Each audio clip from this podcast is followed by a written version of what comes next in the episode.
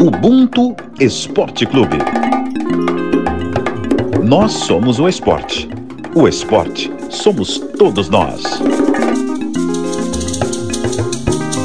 Salve, salve galera, muito bem-vindo, muito bem-vinda, muito bem-vindes. Começando mais um Ubuntu Esporte Clube, aprendi inclusive que é Ubuntu, aprendi com o Ney Lopes, que é Ubuntu, não é Ubuntu, embora seja, as, as, duas formas sejam aceitas. Mas no episódio, acho que sete episódios atrás, ele vai explicar o porquê que é Ubuntu e não Ubuntu. Enfim, bom dia, boa tarde, boa noite a todo mundo. Quem está assistindo ao vivo é boa tarde. Quem vai ver a gravação é bom dia, boa tarde, boa noite, boa madrugada, não importa a hora que vocês nos vejam, nos escutem aqui. Eu sou Marcos Luca Valentim. Hoje começando mais um programa agora ao vivo de novo. Mas antes de apresentar a Rafa, que já vazou aqui o spoiler, antes de apresentar a mesa toda e o tema, vamos ouvir a definição de Ubuntu hoje, que é especial, eu diria. Roda aí. Ubuntu, para mim, é comunidade. E quando você entende o real propósito dessa palavra, você começa a perceber que às vezes a necessidade da comunidade sobrepõe as suas necessidades. E aí? Está preparado para viver esse propósito? Responder essa pergunta precisa ser um programa por si só. é, esse foi o Thiago Tomé, ator, compositor, que eu descobri hoje é compositor também, não só músico, tá? Músico, enfim, que está aqui atrás, acompanhando a gravação, a nossa, a nossa live aqui, é, falando sobre o propósito de Ubuntu, né? Na verdade, um, é, às vezes a gente nem sempre entende o nosso propósito, nem enquanto indivíduos, nem enquanto, enquanto coletivo, e tem um negócio chamado ego também que destrói isso às vezes. Mas vamos lá. Bom, Rafael Serafim tá aqui comigo, comentarista da casa. Como é que você tá, irmã? Bem? Tô bem, você? Tô ah, bem. Tô já, sono, pode, já pode ficar o convite pro Tiago voltar para responder essa então, pergunta. Então, eu gosto de falar né, ao vivo, que é. aí não tem pra onde correr, entendeu? Foi intimado ao vivo para voltar aqui. É, Gabriela Cine, que está aqui com a gente hoje também, nossa agora contratada editora de eventos. Como é que você está, querida? Bem? Tudo certo, tudo ótimo. Ansiosa para bater esse papo. Maravilha. E agora já deu spoiler. já vazei, Grande Bárbara Carine tá aqui com a gente. A intelectual diferentona. Ah, não, uma intelectual diferentona. Uma intelectual diferentona. Tem várias Tem qualificações. Mestre, doutora em filosofia, em química. Como é que você tá, irmã? Satisfação, satisfação enorme ter você aqui. Saber, tentei falar com você para vir na. Tem duas semanas, você, tava, você não estava aqui no, no uhum. Rio. Falei, bom, aí você disse, vou estar no Rio tal dia. Falei, então, presencialmente sempre é melhor, rende mais o papo, essa energia aqui, flui melhor esse axé. Que bom, tapete vermelho estendido para você aqui, seja bem-vinda. Salve, irmão, tô muito feliz de estar aqui. Eu acho que a conversa vai ser incrível. E quem está aí de casa, quem está aí acompanhando, em qualquer momento, seja agora, de modo síncrono ou em outro momento, certamente vai, vai crescer muito com esse, essa troca nossa aqui. Gente, então vamos lá começar. Os comentários já podem, estão ativados aí, podem mandar perguntas, comentários. É, o assunto é o seguinte: surgiu, preciso fazer essa introdução aqui, assistindo a Brasil e Panamá com minha senhora em casa, minha esposa Elis, e ela falou assim para mim: Cara, você reparou que as jogadoras do Brasil as negras, todas que eu tô vendo na imagem estão cabelo alisados e todas do Panamá estão com cabelo natural, afro ou com trança, né, com algum penteado. Eu não tinha percebido, ou tinha e achei natural já, achei normal, na verdade. Aí eu falei, caramba, eu falei com a Rafael, a gente conversou, cara, dá um programa isso. É, que é esse é o propósito do Ubuntu, né? Usar várias questões que nos atravessam, usando o esporte para dialogar com grande parte da sociedade que não teria acesso a esses assuntos se não fosse para o esporte na maioria das vezes. Então, antes de a gente discutir isso aqui, vai transitar por várias áreas é, culturais, étnicas, as diferenças desses, desses pós-colonizações e colonizações desses lugares também, que dá o efeito de até hoje esse pertencimento ou não pertencimento, enfim. A gente queria ouvir, a gente vai ouvir, na verdade, a Bruna Rodrigues, que trabalha com a gente aqui, especificamente com automobilismo, que deu o depoimento dela, que a gente conheceu ela estagiária, e hoje está voando na área aqui. Bruninha, fala pra gente aí. Oi, gente. Eu sou a Bruna, eu trabalho com a produção de automobilismo no Esporte da Globo. Eu também queria falar sobre cabelo. É, falando primeiro sobre a minha relação né, com o meu cabelo, é, eu vou ser sincera, ela não é boa. É, eu tenho cabelo crespo 4C, né, curvatura 4C, e faz relativamente pouco tempo que eu comecei a conviver com ele. Meu cabelo natural, na infância, ele tinha raiz crespa e o comprimento cacheado, mas era cheio e bem difícil de lidar, então a minha mãe começou a relaxar e aí acabei cedendo a pressão e alisando ele. no começo da adolescência. E aí, obviamente, não fica tão legal, né, esteticamente falando, porque o nosso cabelo não nasceu para ser esticado. E isso deixou muitas marcas que parecem até permanentes na minha autoestima.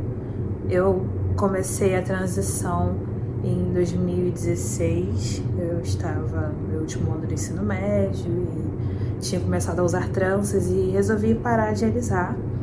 Só que eu acabei passando por toda a transição com tranças. Então eu não vi esse processo, né, de ver o cabelo se desenvolvendo, aquela questão de duas texturas. Eu mesma fiz o Big Shop, eu cortei meu cabelo em casa e trancei e foi isso. As tranças, elas surgiram como uma alternativa, né, em termos de estética e praticidade é, para a rotina, aquela coisa toda de fazer, acordar e trabalhar, fazer um milhão de coisas é muito útil você já acordar pronta. Mas ela acabou também tomando um, uma perspectiva negativa na minha vida, porque eu acabei ficando presa às tranças. Eu não conseguia mais me achar bonita sem tranças, não conseguia mais me achar elegante, arrumada. Então tinha um evento importante, trança. Uma viagem, trança, um passeio, trança, o tempo todo de trança. E nisso o meu cabelo começou a sentir esse impacto em termos de saúde também. E são coisas que eu tô tentando resolver, é... mas é difícil, né? Não é só porque a gente tem certo letramento racial que os dilemas da nossa vida como uma pessoa preta nessa sociedade estão todos resolvidos. Eu passei os dois anos de isolamento durante a pandemia com cabelo natural, mas aí eu comecei a usar laces e, foi mais uma forma de aprisionar o meu, meu próprio cabelo natural. E, enfim, é um problema que eu já vinha adiando, né, para ser sanada na minha vida. Mas é um processo que não termina, né? A gente passou aí séculos aprendendo que tudo relacionado a preto é errado, é feio, é sujo. Então, desconstruir isso, mesmo com toda a carga de conhecimento, de reflexão, desconstrução que a gente tenha, é uma tarefa contínua, constante. Às vezes é difícil, às vezes é vontade de largar, de desistir, mas a gente segue. É uma das maiores dificuldades para mim em relação à curvatura, né? Porque é mais difícil a gente ver cabelo 4C especificamente na mídia ou com pessoas famosas assim usando, né, livremente. Muitas mulheres, principalmente, acabam aderindo também às tranças. É, então, quando a gente não, não, tem esse referencial de de beleza, de estética, é difícil, né? Às vezes até nas coisas mais simples ali, você vai pesquisar um penteado no aplicativo de fotos e tal, e aí você vê para cachos ou então para cabelo 4A, 4B, que ele tem ali uma formação diferente, tem uma curvatura diferente, mas o 4C você não acha. E aí a, a principal medida, assim, quando você, pô, tem que arrumar, tem que tá, tá, tem que ser prático, tem que me sentir bonita, você vai querer esconder isso. Ou vai ser com a trança, ou vai ser com, com aplique, com mega, com lace, ou alisando, né? Que foi a nossa alternativa por décadas e até hoje, né, tem sido também uma forma de escape embora tenha lá as razões que a gente precisa levar em conta, né, quando se trata de cabelo, porque enfim, é um cabelo muito recorrente em pessoas pretas e se a gente for olhar assim estatisticamente falando, é, quem são as mulheres que mais estão assim na correria, que pô, acorda de madrugada para pegar transporte e sair para trabalhar, às vezes sustentar uma família inteira sozinha, pô, são as mulheres pretas. E é compreensível que muitas mulheres nessa situação ou, ou em contextos semelhantes estejam buscando o que é melhor para a realidade delas. Mas é sempre válido questionar tudo que a gente decide, tudo que a gente faz em relação à nossa, a nossa, nossa forma de viver, né? o jeito com que a gente se expressa. Eu entendo que o corpo preto é um corpo político. Isso significa que tudo na gente é um campo de disputa.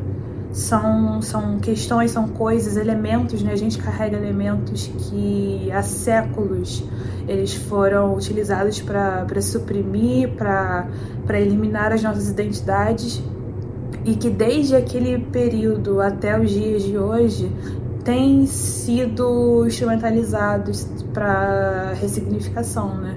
A gente tem buscado trazer simbologias positivas para tudo que nós somos, a forma como a gente quer se vestir, como a gente fala, é, como a gente anda, como se porta e como usa o cabelo, né? O cabelo, se para muita gente pode parecer uma coisa boba, fútil, estética, mas a estética também é muito importante para pessoas pretas.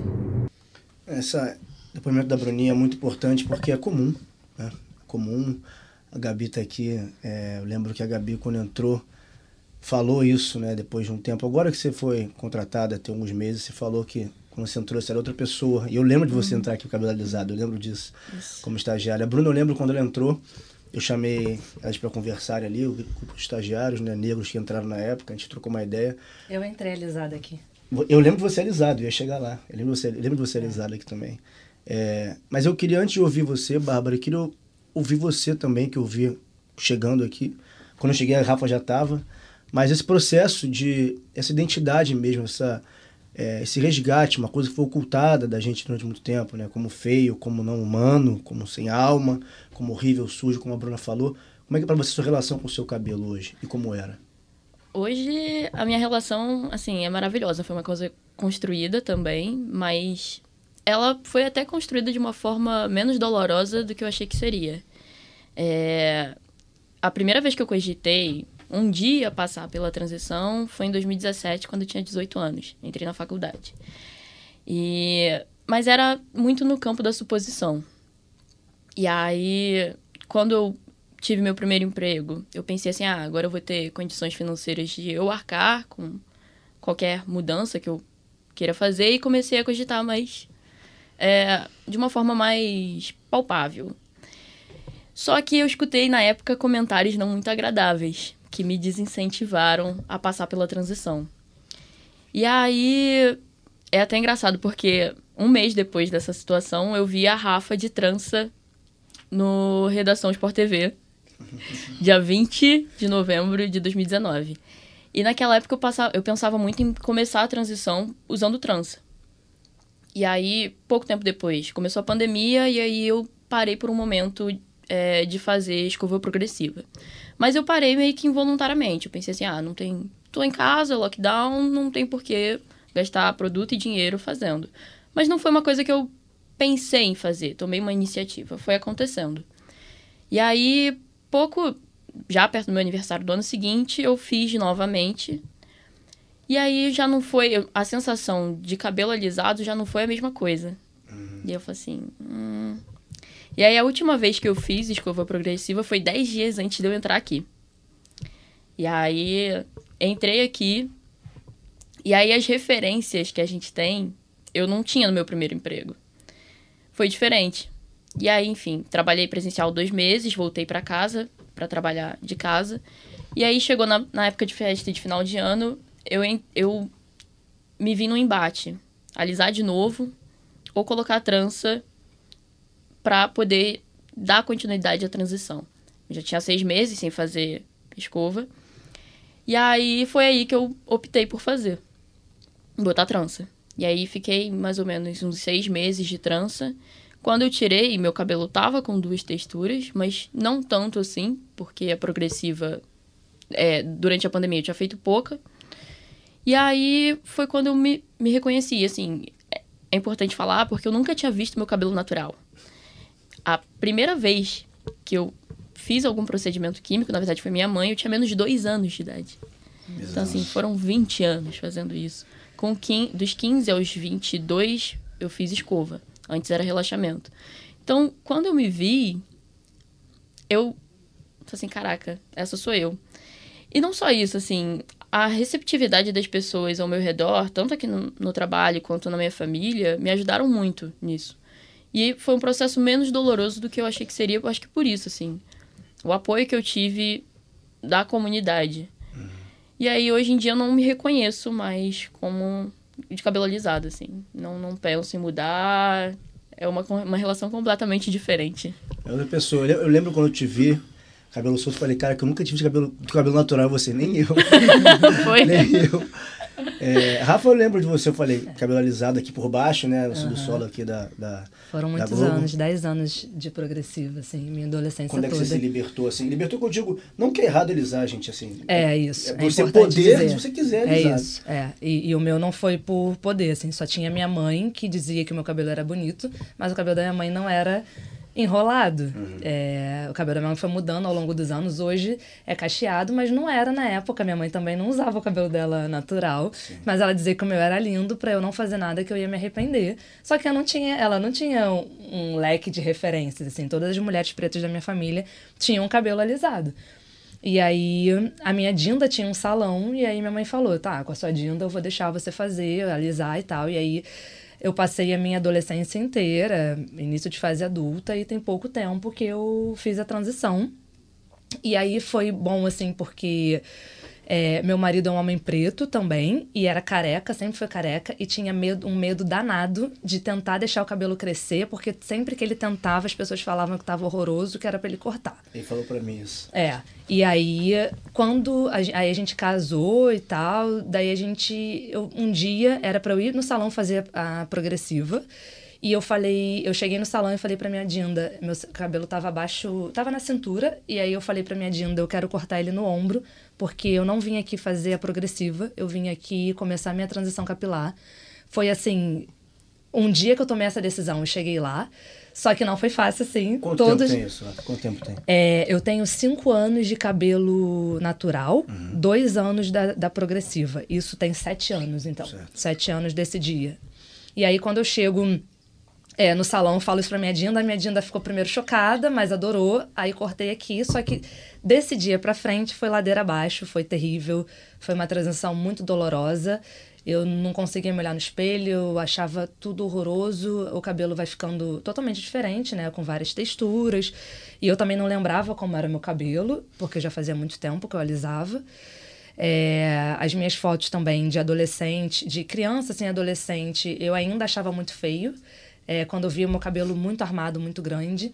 E, resumidamente, o que eu tenho hoje é querer o meu cabelo cada vez mais volumoso. É, ao longo dessa construção, eu também é, entrei num processo de letramento racial que foi extremamente importante para a construção da minha identidade. E isso tudo foi fazendo com que eu cada vez menos me visse no cabelo alisado.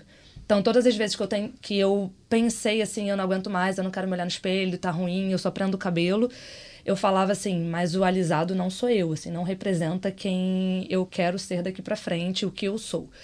Então eu tomei essa decisão que eu não alisaria mais o cabelo, assim, que tinham inúmeras formas de eu ir para festas, de eu trabalhar com o meu cabelo natural e que eu ia explorar cada vez mais isso. E aí, que bom que hoje eu tô conseguindo isso, mas foi um processo doloroso, acho importante dizer. Sim, tem. É, a Gabi falou que foi fácil para ela, para você foi doloroso, para minha esposa também eu conheci. A gente se conhece há nove anos, ela estava começando esse processo. Ah, e, e, rapidinho, quando eu comecei a transição, desculpa Lógico, te interromper, é só porque quando eu falei do Thiago, quando eu comecei a transição, o Thiago é meu marido, e aí ele falou para mim: vamos junto, porque eu vou deixar meu cabelo crescer enquanto você tá fazendo a transição. E aí ele deixou o cabelo dele crescer uhum. junto, e aí, só que ele tava vindo do zero, né?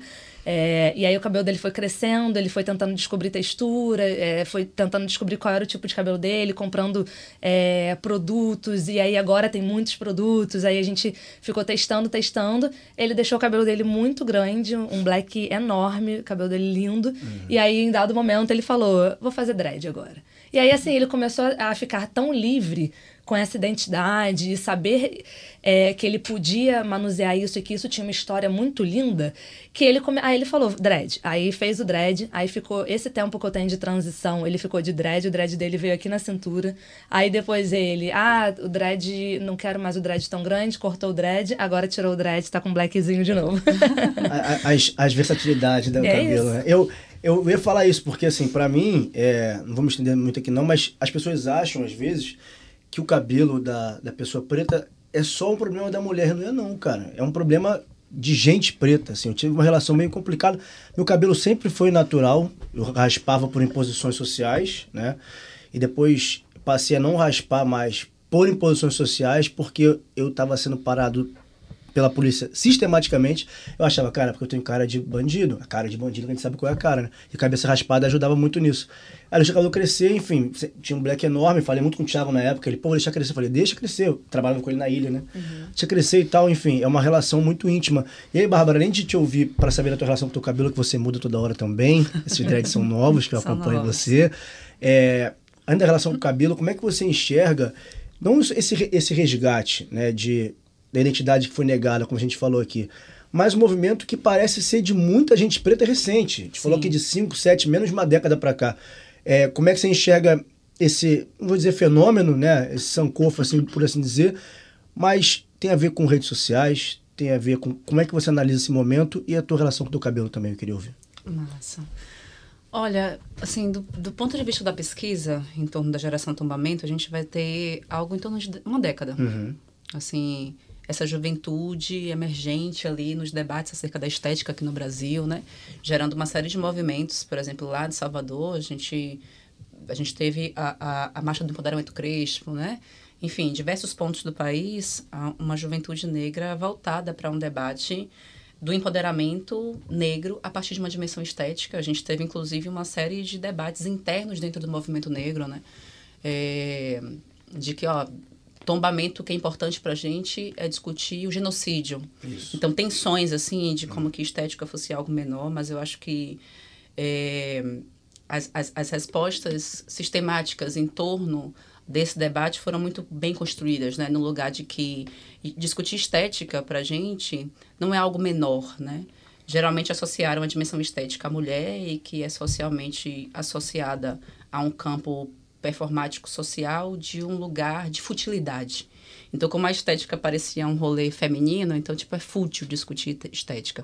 Mas para a comunidade negra, é, tem uma dimensão prévia em tudo da raça em relação ao gênero, e eu vou até tentar explicar isso do ponto de vista do cabelo. Então, estética pra gente é vida.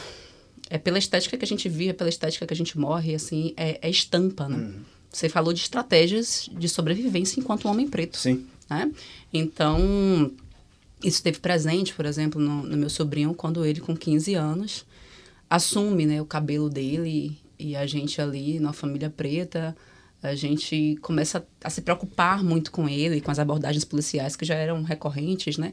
Mas como que isso se intensificou com o cabelo dele crespo, né?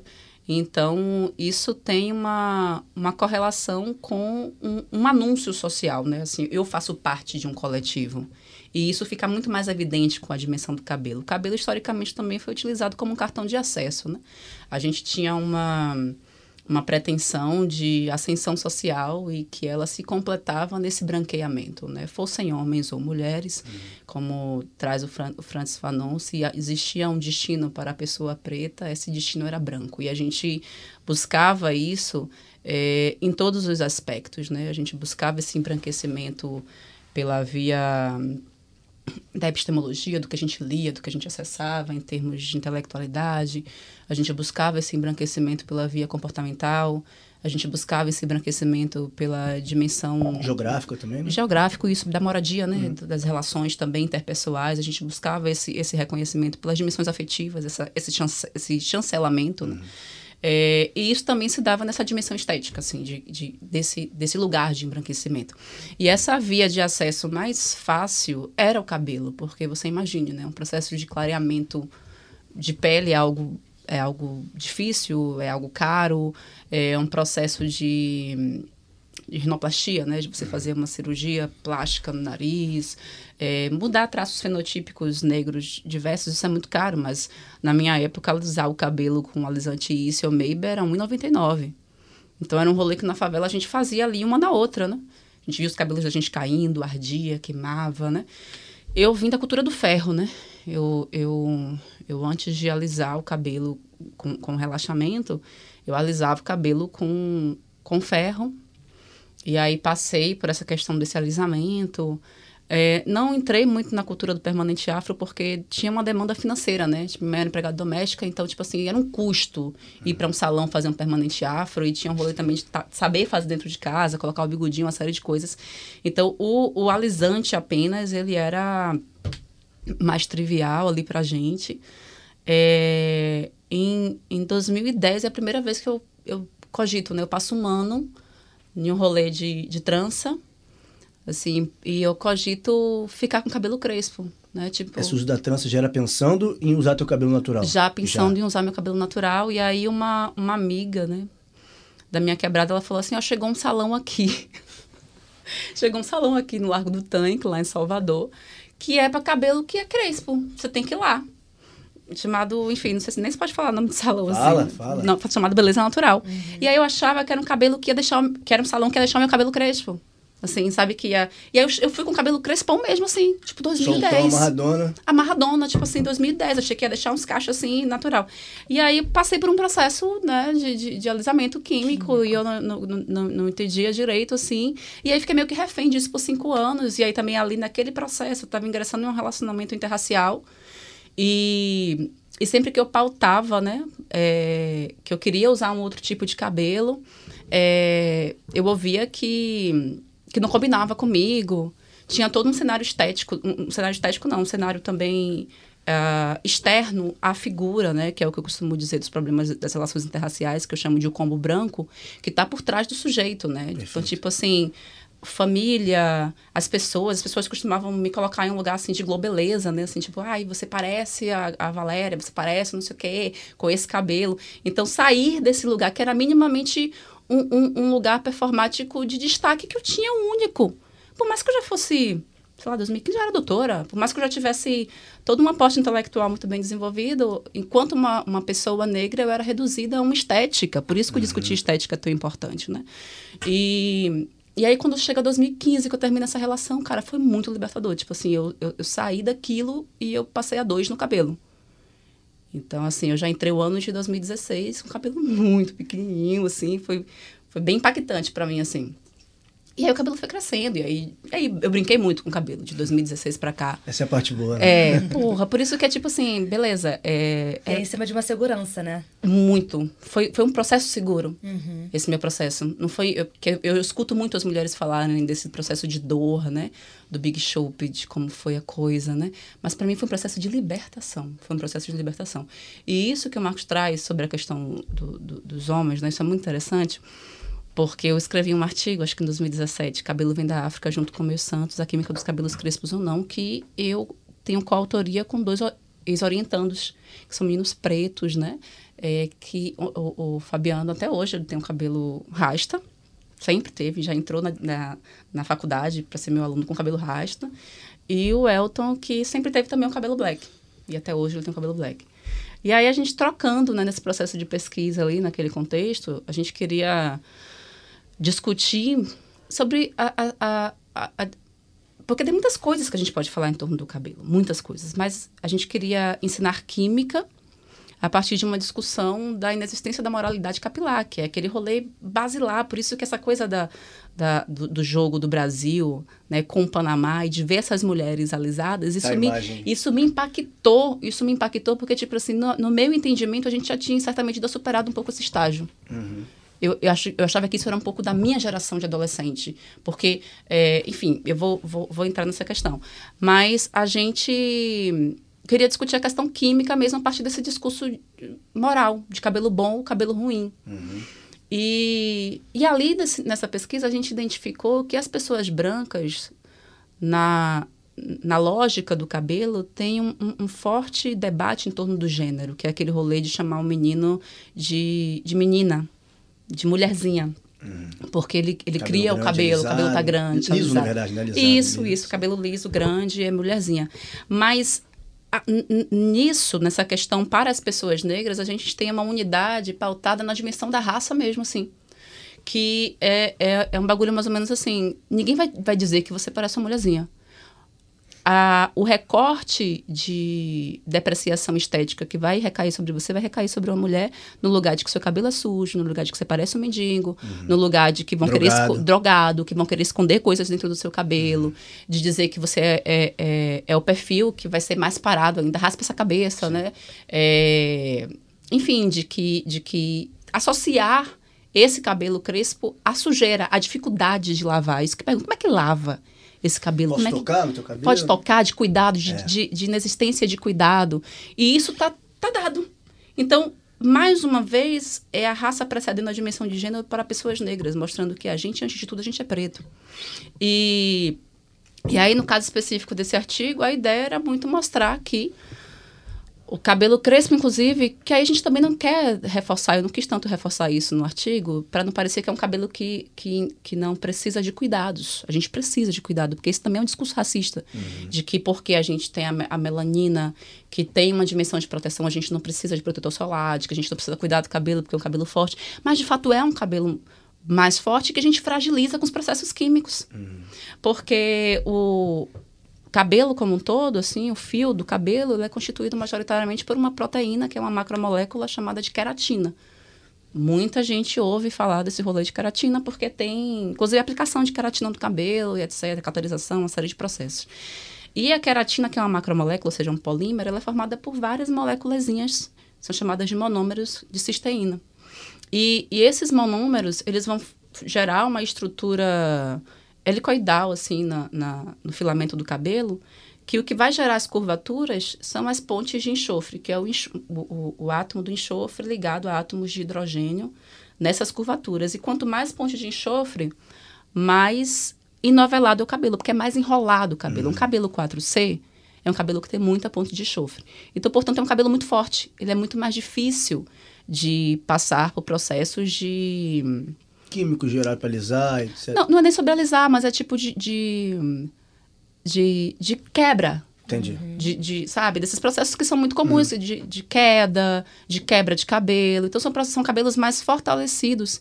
E aí, geralmente, a gente é, submete a processos de alisamento incidindo sobre essa ligação, sobre essa, essa, essa ligação de sulfeto. E aí, no alisante, na, na realidade, eles incidem ali um, um, um agente oxidante que vai romper a ligação. Ou, no caso do, do aquecimento, o aquecimento também rompe a ligação. E aí separa. Aí o cabelo estica como um cabelo liso. Mas, de um modo muito geral, seja o cabelo liso ou seja, seja o cabelo crespo, a constituição química ela é a mesma. O que vai variar é o quantitativo de ligações de sulfeto, né? Então, o cabelo crespo ele tem mais ligações. E, por muito tempo, as pessoas, inclusive, associavam... é, acho que tanto a partir dessa questão do cabelo, né, do, do enxofre presente, também na questão até dos próprios processos alquímicos de, de uso de enxofre na produção de elixir, o enxofre é uma questão demoníaca, né, assim, É. de, de, de um cabelo... Cheiro de enxofre. Cheiro de enxofre, né, é um cabelo também, que é um cabelo que não é de anjo. Então, tiveram essas associações, e nesse artigo a gente acaba é, buscando sair desse lugar, né? De dizer, olha, bom ruim uma constituição moral e, e a moral é uma dimensão comportamental de um grupo social. Então, é, é uma cultura. E isso não tem a ver, porque o cabelo na- nada mais é do que um filamento sem vida. Só que para nós, pessoas negras, o cabelo é história, né? Para nós, pessoas negras, o cabelo está para além de uma dimensão estética, porque eu abri falando sobre a estética para dizer, não é quando a gente fala não é só sobre estética, não é a gente querendo dizer que estética é, é menor. Estética é muito importante. Eu acho que pela via do movimento da geração tombamento e de todos esses movimentos estéticos de empoderamento negro no Brasil, a gente abriu portas para outras coisas. Porque chegou um ponto, cara, é, é, é uma questão de construção de maturidade mesmo. Tipo, a juventude que começa. Hoje, você já vê nas escolas públicas, assim, um bocado de jovem Black Power, eu dou palestra em muita escola pública. A galera, assim, se sentindo linda, isso é bonito, isso é, é tão diferente da minha época. Apropriar da identidade, né? Isso. E aí, quando eu chego lá, eu falo, porra, isso é foda, o seu cabelo é massa. Agora, vamos fazer o seguinte, além do cabelo, vamos avançar um pouquinho? Lê esse livro aqui. Porque o empoderamento da gente precisa um pouquinho além. Dá pra dar mais esse passo aqui. Agora, ó, dá pra dar mais esse passo aqui. Assiste também esse material aqui que é foda. E, vai, e a gente vai indo, não é pra gente negar, a gente dizer, tipo assim, ai, fútil. Porra, é uma via de acesso. Do mesmo jeito que foi, por muito tempo, a via de acesso de autonegação, hoje também é a via de acesso de autoafirmação. Então, a gente tem que respeitar a dimensão estética do cabelo. Só que ele é muito além mesmo, muito além. Nas comunidades africanas, a gente tinha uma ancestralidade que é, os grupos étnicos eram identificados pelo cabelo. Uhum. Que as pessoas utilizavam diferentes cabelos para diferentes rituais, assim, de, de, de trânsito, né, de passagem, dentro da própria vida ou numa dimensão de pós-vida. As classes adulta, sociais. também. Isso, nesse rito, assim, dentro da vida, nesse sentido, né, de passar para a vida Isso. adulta.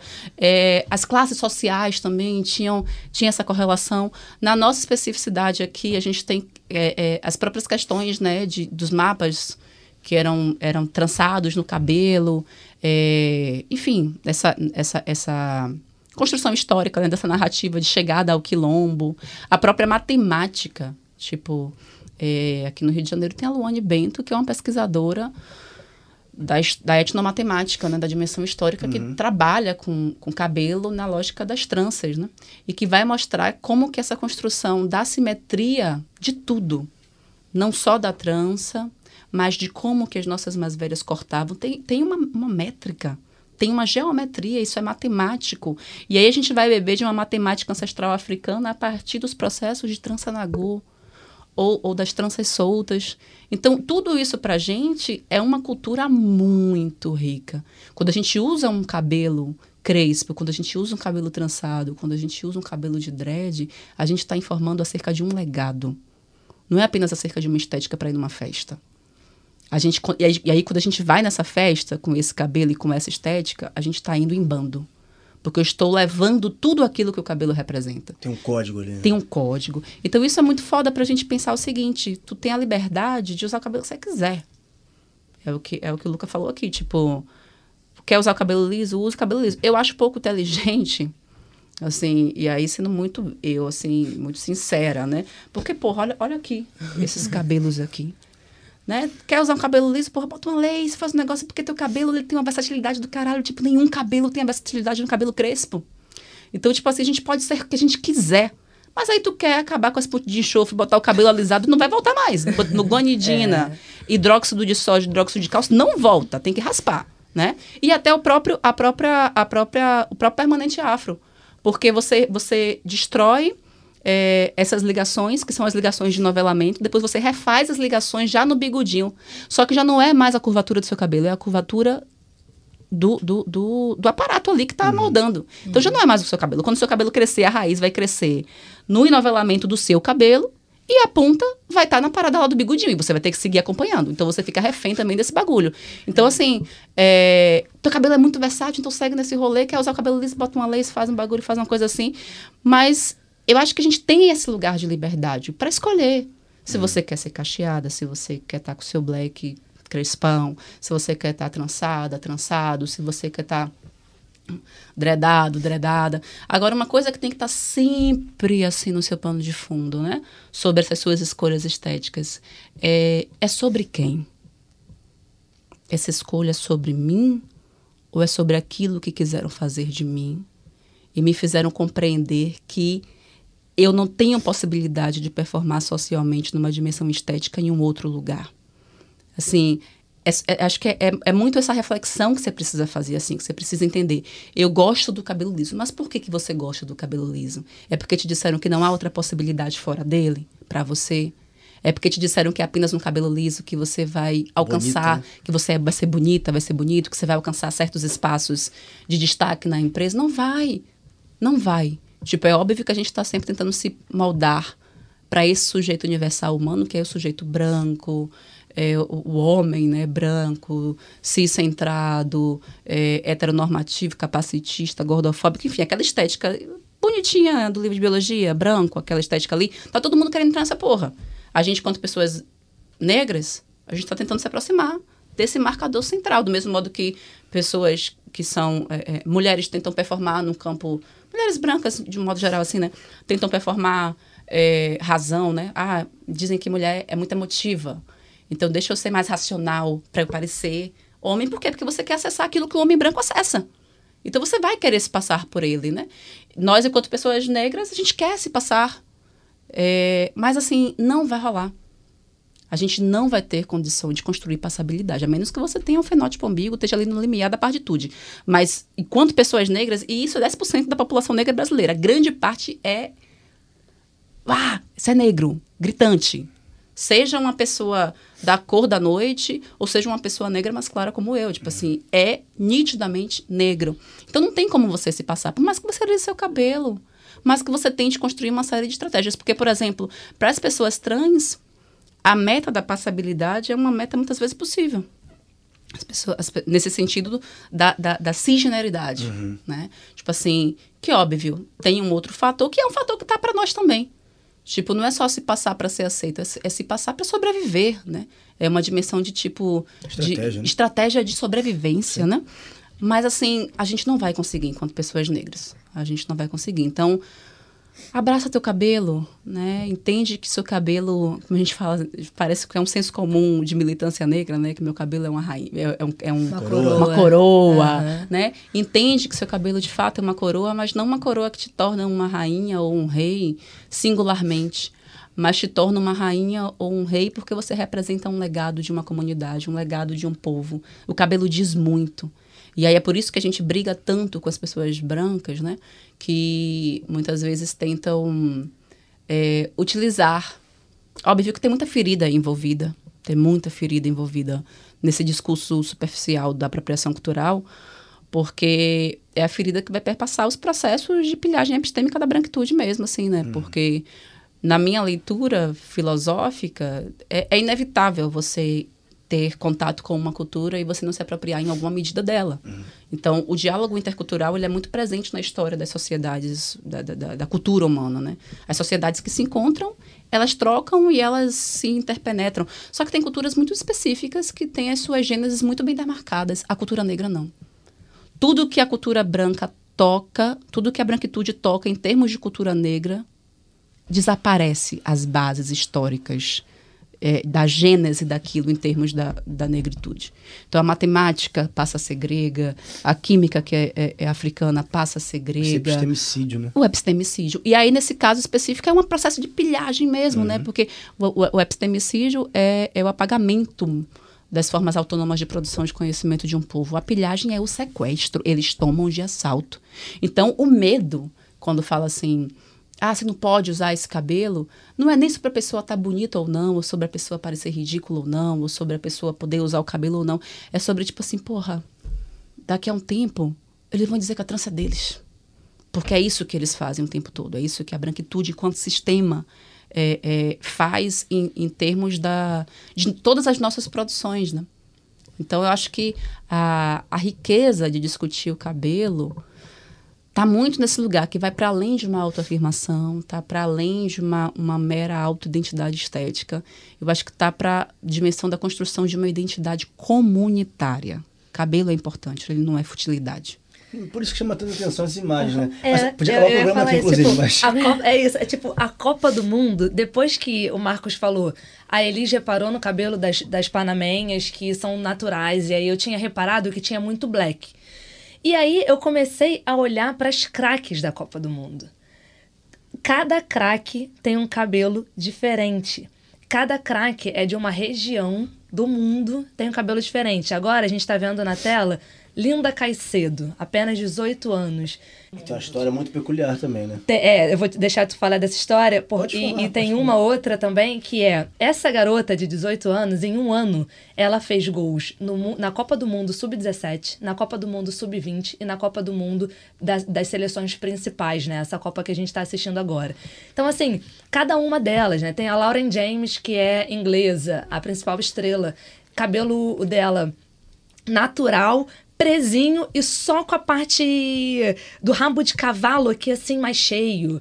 É, aí a, A, gente a, a Wendy Renard do, do, a França. a Renan em 2019, a gente falou, cara, a gente tem que falar sobre a Renan, porque a Renan em 2019 ela tava com o cabelo dela natural e é um cabelo dela é um cabelo crespo, ela deixava totalmente solto. E a Renan, as pessoas só falavam do cabelo da Renan.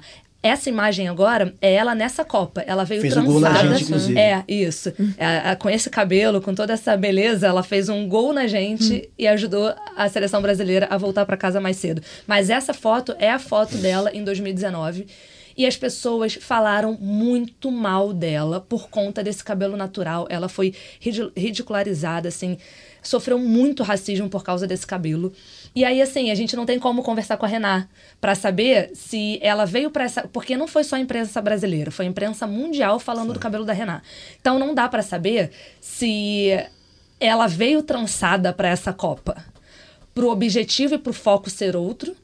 É, e se for, é muito dolorido. E também zero me surpreende que tenha sido isso o motivo É. dela ter vindo trançada. Sim, pode ser também, até porque, é, como tu lembrou bem, foi uma coisa mundial, foi uma celeuma. Eu, eu lembro Foi. de ver qualquer jogo que ela entrava, era assim, trending topics, cabelo Isso. horrível, coisa essa, bagunçado, coisa feia. Todo jogo era isso. E aí, o que me chamou a atenção quando a Elis me falou isso em casa, foi assim, cara, porque eu tive a mesma impressão que você, Bárbara. Eu achei que essa discussão, pelo que a gente ouviu aqui, né, pela geração tombamento que tu falou, tivesse já tomado conta da maior, não a maioria, mas de boa parte de pessoas que acessam as discussões, que tem uma tem se, se, se colocado de um lado político enquanto o corpo negro, que já é político por si só, a se entendido mais. E quando eu fui ver essas imagens, né, eu falei com a Rafa, eu fui ver, aí fui ver o Panamá. né, aí fui ver. Você tem agora na. A, a na- Marta Cox, a É. principal a do Panamá. Cox. né? É, A a Black. Aí eu tenho um chaveamento aqui, que passa na oitava de final. Vai ter Suíça e Espanha.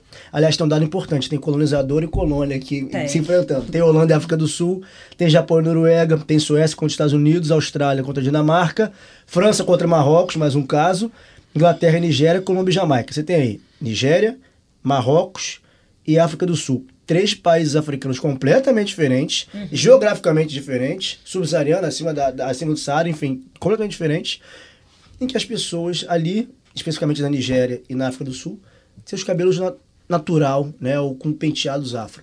E aí eu olho pro Brasil e fico tentando entender o porquê.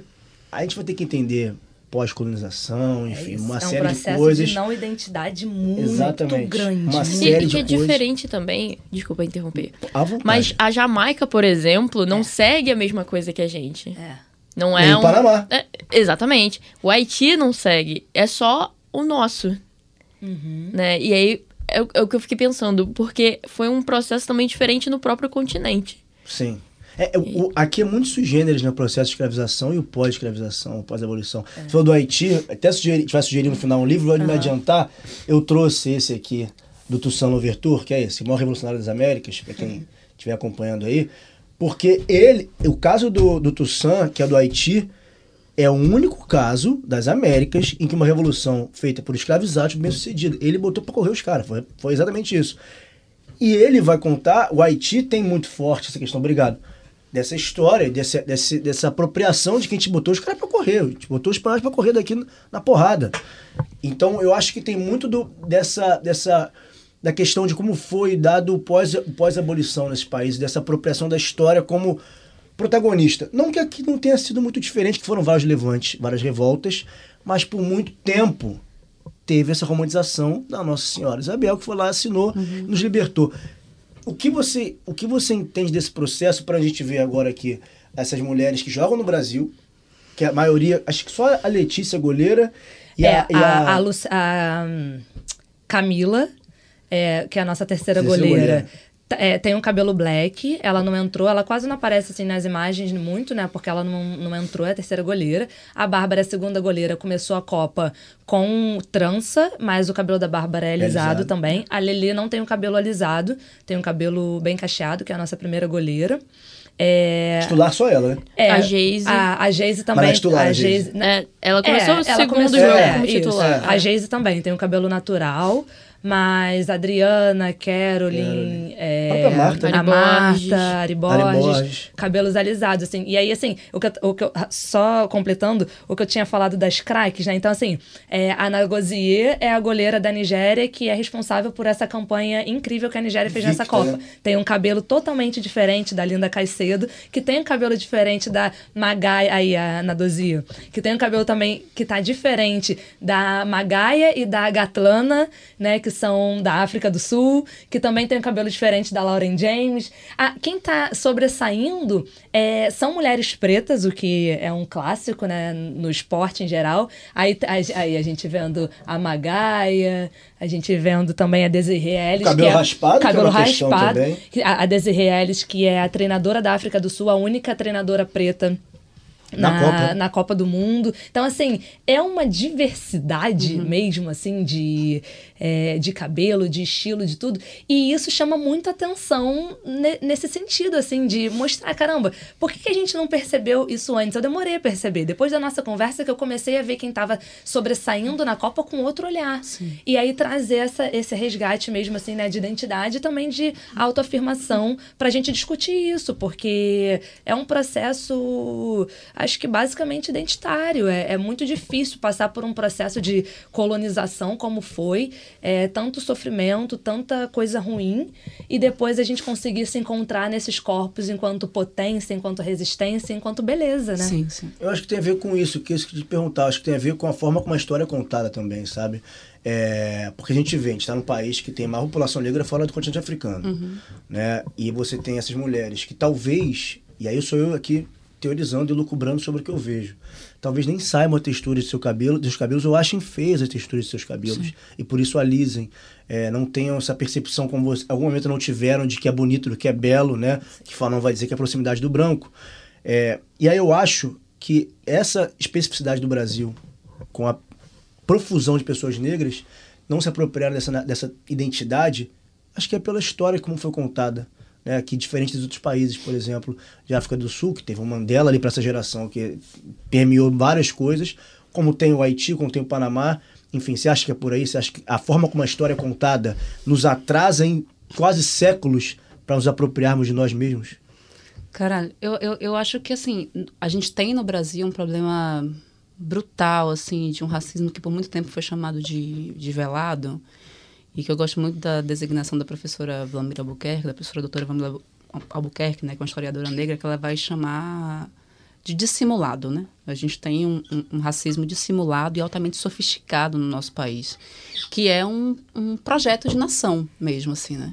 Então, quando vocês falam de, de, de seleções, né, estão ali vinculadas à América Central, de seleções africanas, a gente está falando de um processo de pós-colonialismo, que é diferente de colonialidade, de pós-colonialismo mais recente, e de pós-colonialismos advindos de lutas populares. Não que o nosso não tenha sido, mas, por exemplo, até hoje a gente acredita que a independência do Brasil se deu com uma mise-en-scène às margens do rio Ipiranga, e que o Dom Pedro pegou lá a, a, a, a espada, falou independência ou morte, e a princesa Isabel lá depois, né, sei lá, isso, isso que eu estou falando aqui é, do, é 1822 mas que já 88 vai é, assinar. 88 vai assinar, então sempre com protagonismo branco em um lugar singularizado do sujeito branco salvador, que isso está no nosso imaginário coletivo negro brasileiro muito grande. todo, né? Tempo todo.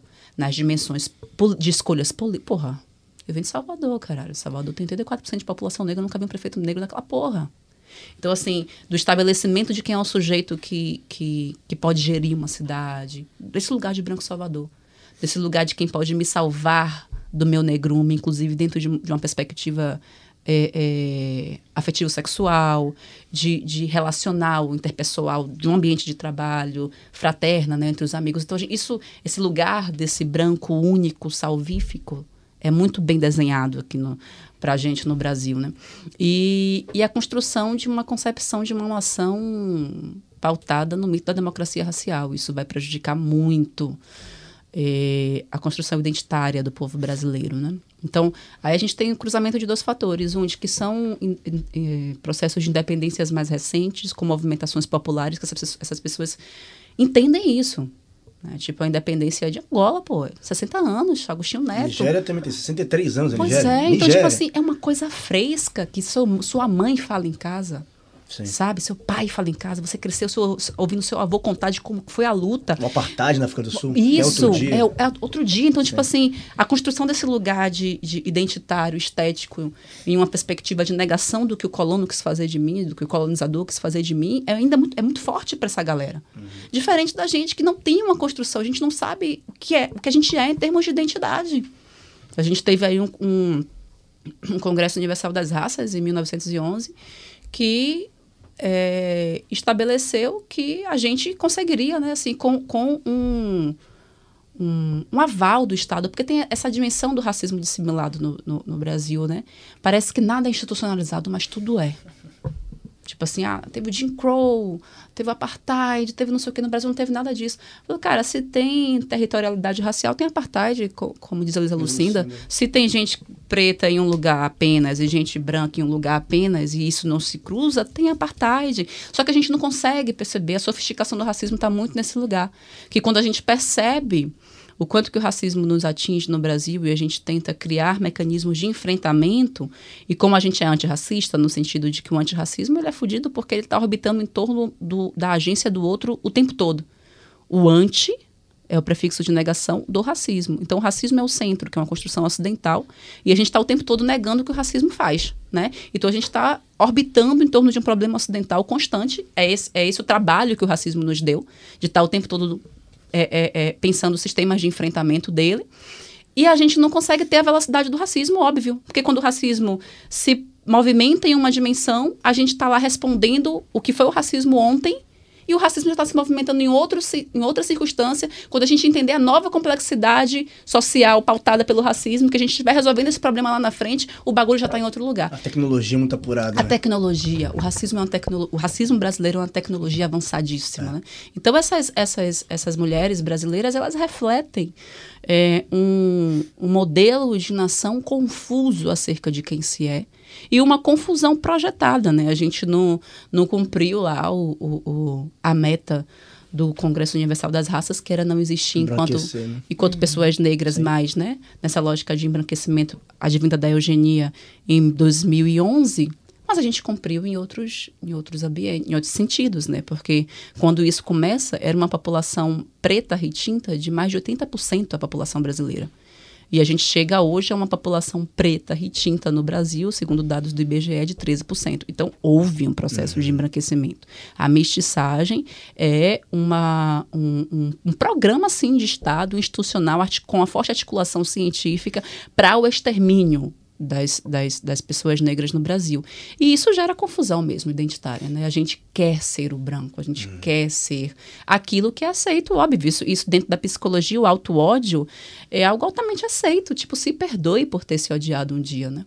Mas não, não é aceito nenhum lugar de que a gente tem que ficar nisso. Mas, assim, é entendível se uhum. uma sociedade toda diz o quanto que tudo é ruim, o cabelo do preto é ruim, a religião preta é ruim, a música do preto é ruim, a intelectualidade do preto é inexistente, tudo que a gente produz, a estética do preto é ruim, tudo é ruim. Então, exceto aquilo que está pautado em um lugar de entretenimento, Aí isso é acolhido dentro de uma dimensão folclórica. Então, bota esse preto aí no meio para fazer essa graça pra gente. Entra né? o futebol nessa parada. O futebol exemplo. entra, a é capoeira entra. Né? Tipo assim, o que é minimamente aceito nessa política, talvez, de pão e circo, nessa política de, de alegrar a branquitude, ainda é mantido. Mas de resto, nada entra. Né, a religião do preto, nada, nada vai ser aceito. Né? Então a gente está nesse lugar de autonegação social e que é muito é, é, é, é, aceitável que isso se, se, se materialize na construção subjetiva de quem essas pessoas são. Mas eu acho que o que vocês estão fazendo aqui, para encerrar essa minha fala em um podcast que é de esporte, é importantíssimo, né? Porque é, a gente precisa, já que a gente percebe que o esporte reflete essas tensões, e, e isso é óbvio que o esporte vai, vai, refletir as tensões sociais que são racializadas né, do nosso tempo, porque a sociedade é um complexo de complexos e o, o esporte é um dos complexos sociais. E todo, a, a dimensão estrutural, como diz o, o Silvio Almeida, ou, ou, sistêmica, como diz o professor Edro Santos, do que é o racismo, o que importa é que o racismo está na base né, estruturando todos, todas as, as, construções desses complexos. Então, o esporte também é, é, forjado por ele, a educação, a saúde, a política, todos os grandes blocos sociais são pautados por, por esse racismo. Né? Então, discutir isso, assim, é, é, quando a tua companheira percebe isso, e vocês trazem aqui enquanto pauta, é, é de fundamental importância, porque em alguma medida isso vai, se não chegar nessas minas, que eu acho que vai chegar, é chegar numa juventude que se inspira nelas. Uhum. E vão entender assim, poxa, eu quero ser essas mulheres, mas eu quero ser essas mulheres com esse entendimento aqui de que eu posso ser o que eu quiser, mas ser o que eu quiser, não negando quem eu sou. Isso é diferente. A, a possibilidade da pluralidade existencial de ser o que eu quiser não pode negar aquilo que me constitui. Né? Assim, no, no, no, numa dimensão, não é nem privada, né? Talvez de um sujeito individual que também é coletivo, né? Mas eu acho que é um, um, pouco disso. Então, tipo assim, tem esse marcador muito forte do colonialismo, mas é do pós-colonialismo, que é a colonialidade. Uhum. Né, que é muito articulada com o racismo. Né? A colonialidade são os padrões subjetivos de rebaixamento existencial dos sujeitos. E isso se perpetua independentemente do, de quando que o colonialismo acabou. É temporal. É temporal. Perfeito. Rafa? Que pergunta, eu tenho você com a live aberta aí, tem alguma tem então, perguntas aí? Eu não vi aqui é porque, eu não consegui desbloquear gente, o telefone. A gente está tá indo para o final, já estão perguntando o nome dos livros. Ah, tá. Quem perguntou foi a Indira Kupfer.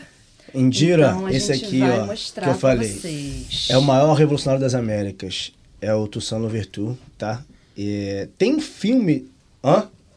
Aqui, a voz do Além falou aqui, tá aqui, ó. Esse aqui tem um filme também dele, tem nas plataformas aí de, de, de vídeo e tal. Um filme longo, conta a história dele. Não é um filme famoso, não, mas tem aí, se quem quiser assistir.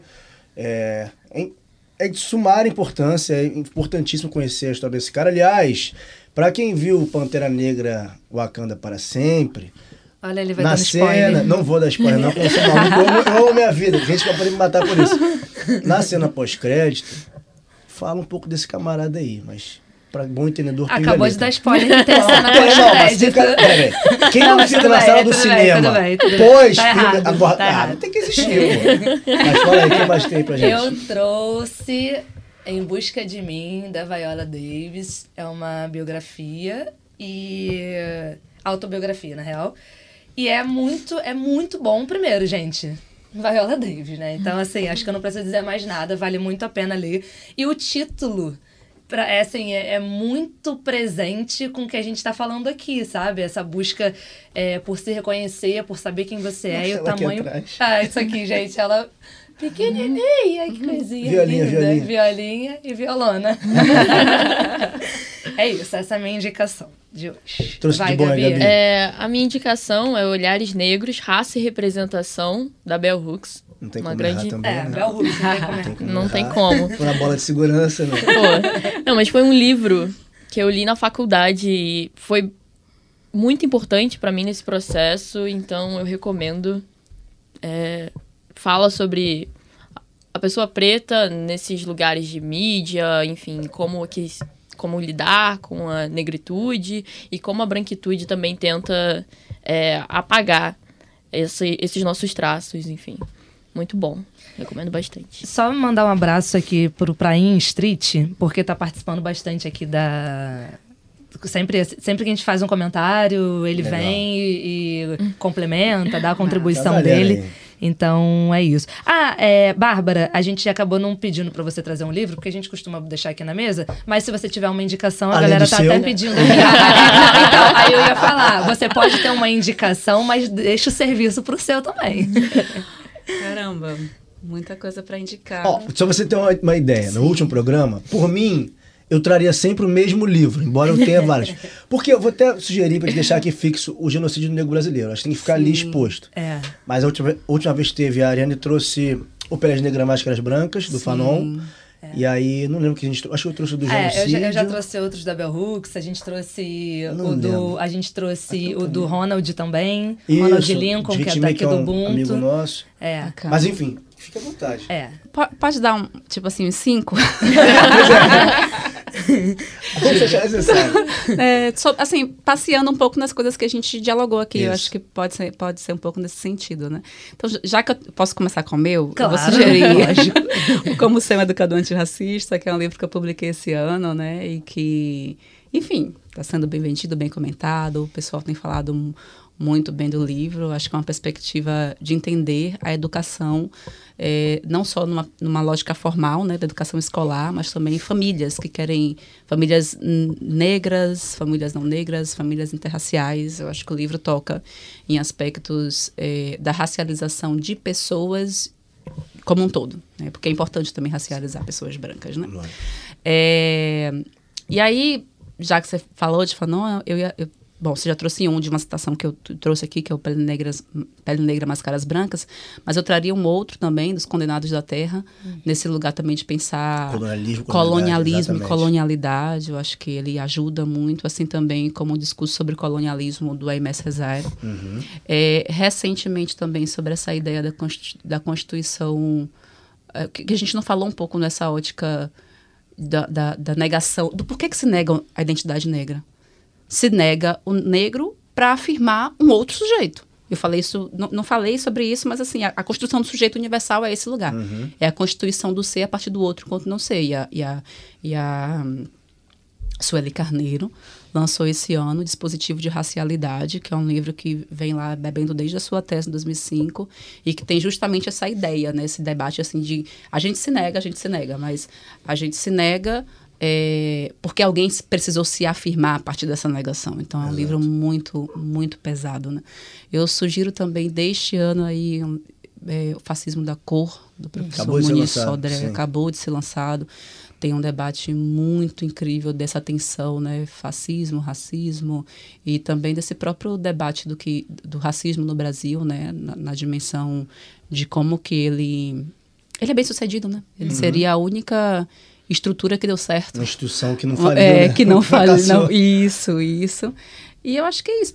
Para tornar-se negro, acho que é um clássico. É, um oráculo, um clássico, um oráculo, que a, a Neuza Santos até ficava um pouco puta, né? E eu, como, eu, como escritora, eu entendo um pouco disso, né? Porque, porra, a mulher escreveu esse clássico lá atrás, escreveu uma série de outras coisas, mas ninguém nunca citava, entrevistava ela sempre. E é foda, né? Você lança uma parada nova. Porra, você quer que as pessoas falem. As entrevistas ficava muito puta com isso. Mas, pô, é um, é um clássico desse lugar também de, de que a gente tá falando, né? O que é que, é que a gente falou aqui com dessas meninas? É o processo de tornar-se negra, mas não desse tornar-se negra de um lugar que a gente está reescrevendo a história. Eu acho que alguém tem que escrever o tornar-se negra. É, é, dois. O Você. tornar-se negra de... de um outro lugar, que é esse lugar de tornar-se negra a partir dos marcadores ancestrais positivados, altivos, pioneiros, potentes. Ela traz o tornar-se negra a partir de uma dimensão da, da- da- de uma psicopatologia social, que é a gente se torna negro pela dor. A gente se torna negro pelos atravessamentos de sofrimento, né? Então, acho que a gente está reescrevendo a história agora, nos tornando negros e negras a partir daquilo que nos afirma enquanto um povo que foi pioneiro e que merece e que precisa se emancipar dessas bases psíquicas de subalternidade, de subserviência. É porque você não tem mais título pra buscar na academia, senão era uma, uma ótima pesquisa aí pra lançar um Difícil, livro né? no final da tese, a tese. Aliás, antes da gente encerrar, deixa eu pegar um, um palpite barra torcida de vocês para as oitavas de final. Vou relembrar aqui. Suíça contra Espanha, Holanda contra África do Sul, Japão contra Noruega, Suécia, Estados Unidos, Austrália contra Dinamarca, França, Marrocos, Inglaterra e Nigéria, Colômbia e Jamaica. Bom, favorita, imagino, que ninguém vai discordar de mim, que é Estados Unidos, né? Com só, não só, Holanda também é uma das favoritas, vai? Mas é os Estados Unidos, né, nosso especialista? Ah, a grande favorita. é os Estados Não, é, né? O falar estão muito, buscando um penta, assim, não A fizeram... Alemanha caiu. A Alemanha caiu, não fizeram uma boa... Aí, ó.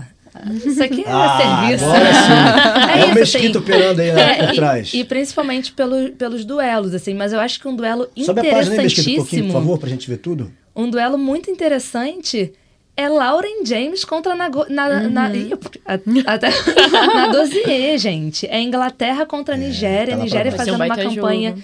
espetacular, campanha histórica, né? Aliás, as seleções africanas fazendo uma campanha histórica. E eu acho que vai ser um confronto interessantíssimo, porque a Nadozier, pra mim, tá aí na lista pra ser, é, se não a melhor jogadora da Copa, uma das melhores. E assim, eu cravaria ela. É claro, passou uma fase de grupos, ainda tem uma Copa pela frente, mas o que a Ana Dozier defende, protege aquele gol ali, ela é, é grandiosa, ela é enorme, sabe? E aí vai ter um duelo contra é, a Lauren James, que também é o nome principal ali do ataque da desceu. Inglaterra. Ó, Brasil eliminado, com muita dor no coração, etc É. e tal. Bárbara, vendo isso daí, pra quem vai tua torcida? Não tá aí, mas... Ah, tá lá em cima, vai para a África do Sul. Boa. É. É, a, é, Gabi. é. É, Complicado. é, não, é porque é isso, você tá perguntando o favorito. É, não, óbvio, favorito Estados já- Unidos. é, sim. Estados Unidos, Torcida, agora a torcida. torcida. Cara, eu vou de Nigéria. Eu também vou de Nigéria. Vamos de Nigéria, então. É, eu, eu, ia, eu ia Enfim, eu ia falar Nigéria, mas é Nigéria já. Aí eu isso, a Bárbara falou. Jamaica, Colômbia. Eu eu Linda. Caicedo? Eu vou Ah, Jamaica. Linda Caicedo, é. Eu achei, eu achei bonito como a Jamaica passou pelo Brasil. Passou, não, empatou. A gente foi eliminado, a Jamaica passou. Achei bonita a festa que elas fizeram também. Acho uma história pouco falada, inclusive, da Jamaica, a história da Jamaica. É, não só, não só de, de a história de pós, pós, abolição, mas especialmente esporte se reduz ao atletismo muitas vezes. Então eu vou de Jamaica, porque eu ganho a camisa da Jamaica também. É. A gente camisa da Caso Jamaica. vença, eu tenho que vestir também, não, eu sou bobo. É. Mas a Nigéria seria lindo também pela história da Nigéria E, no tri- esporte. e triste a Colômbia estar aqui com a Jamaica. É, né? podia avançar a Colômbia também, Porque né? a, a Co- a Colômbia podia avançar, a única seleção aqui do nosso, do nosso continente. Assim, Vice-campeão né? da Copa América, né? Perdeu o É, Brasil na. Brasil na Copa 1 a 0. América, enfim. Que tristeza que a gente não pode torcer mais pelo Brasil, mas tem grandes seleções. E, e, assim, o principal pra mim de uma Copa do Mundo tem muitas histórias muito Muitas boas histórias. aí. Marrocos é. fantástico, inclusive. Como foi na Copa do Mundo masculina, Isso. chegando até as semifinais e agora mostrando a força também, avançando para as oitavas. É, é, é importante legal. falar né, de, de futebol, de bola, porque Marrocos investiu pesado numa construção para que a seleção feminina, inclusive, né, a seleção masculina já fez história na Copa do Catar em novembro e a seleção feminina também. É, tem um acompanhamento, tem uma gestão, tem uma administração para que essa seleção é, surpreendesse. Óbvio, longe de ser favorita, favorita não, passava, não passa nem perto disso, mas é uma, sessão, é uma seleção que veio construindo um caminho e que não é um caminho surpreendente para quem acompanha Luiz Fernando Filho, falando de seleções de África e tal. O Luiz já vem lança. falando sobre isso há, há bastante tempo, como também na Copa Feminina, seleções é, africanas estavam chegando com força, é, porque vinham de um trabalho interessante. Assim, Marrocos é, teve investimento. E rompe com essa lógica que é racista também, que boa parte da imprensa atribui às seleções africanas tão somente a força física. Como se não tivesse operações intelectuais para gerir uma partida de futebol, uma seleção de E futebol. a gente está exaltando uma goleira preta. Exatamente, é um carro de confiança que a gente já sabe que no Jamaica Brasil foi grande Brasil. problema, né? Exatamente. Gente, a gente fica por aqui. Quaisquer contribuições, mais mandem na nossa página, mandem comentários. Foi um prazer receber você. Não aqui. falamos da Diani, importantíssima atacante, Ah, fez um vai- hat-trick Vai ser agora. artilheiro. Já tá fora, já É, tá fora. Exato. Ainda tá, tem mas... a Miazal ainda. Ah, tem a Laura James também. E tem a Pode Laura. James ali. É, então- Briga boa pela artilharia aí. Vamos na? Diane, vamos na Diane. Bárbara, foi um prazer ter você aqui. de Obrigada, verdade querido. mesmo. É, é enriquecedor, porque a gente traz pessoas aqui que dialogam com a gente, com a gente, população, Sim. de maneira a. Isso que tu falou assim, quando falam ah, de legado, às vezes é uma palavra muito esvaziada de sentido, que acha que vai deixar, sei lá, uma coisa, vou deixar uma estátua minha. Mim, uma ideia é o legado, sabe? Se eu, entrou na cabeça de alguém, aquela pessoa absorveu e fez algo a partir disso, É isso. isso é um legado. Então eu acho que a gente fez um legado aqui hoje com você. Que Muito bonito. obrigado por ter vindo. Ah, eu Obrigado mesmo. agradeço, agradeço. Que o Ubuntu cresça cada vez mais, né? E acho que a, a- ideia filosófica de Ubuntu é isso, né? É sempre uma ideia inclusiva, é uma ideia de abrangência, é uma ideia de. que não é nem de representatividade, não. É uma, uma- é uma ideia de, de, de que a gente se, se acolhe, né? De que a gente é. né? Então não é alguém que se representa no outro, é alguém que se sente no outro, é muito diferente. E eu me senti parte de vocês aqui hoje, mesmo não sendo alguém que performe no campo do esporte, que dialogue, que estude a partir do esporte. Eu me senti parte, me senti muito acolhida e fico feliz de ter tido essa troca aqui e também de ter contribuído em alguma medida com as- os interlocutores aí que estão em casa, que estão assistindo e que deixaram comentários aí no chat. Enfim, estou muito feliz. Obrigada, gente. Que bom. Gabi, até a Três próxima. anos de Ubuntu, hein? Três anos de Ubuntu, exatamente. Uau. É que as coisas acontecem tão rápido, sabe? Mês passado a gente ignorou a data, a gente esqueceu da data, mas fizemos três anos ano passado, a gente surgiu como só um passado. podcast. Mês passado. Gente, eu tenho dois filhos gêmeos, tem dez meses, eu não durmo. Então, assim, me entenda um pouquinho também, e não sou da matemática. Mas, enfim, é, sim, fizemos três anos, a gente surgiu durante a pandemia como somente um podcast. Né? Agora a gente tem esse espaço aqui que a gente vai, às vezes na televisão, às vezes também no YouTube, às vezes Incrível. no GE, tem nossa coluna, enfim, estamos crescendo aí, que é pra posteridade, o que a gente faz é pra todo mundo, não só pra gente. O Ubuntu é isso aí. Valeu, Até a Gabi. próxima, galera. Gabi, Valeu, gente. obrigado, hein? Eu que Volte agradeço. mais vezes, cara. Tá, pode É deixar. nosso. O cabelo que você tiver, E você a, pode gente voltar. faz, é isso, e a gente faz aniversário no Júlio das Pretas, Júlio de Tereza, Teresa de Benguela. Exato. Durante- não, quem não conhecer, por favor, pesquise sobre também, podendo acessar esses conteúdos são de fundamental importância para o nosso avanço, saber onde a gente veio. Beleza? É isso, galera. Até a próxima. Uhum. Um abraço, beijo. Beijo, gente.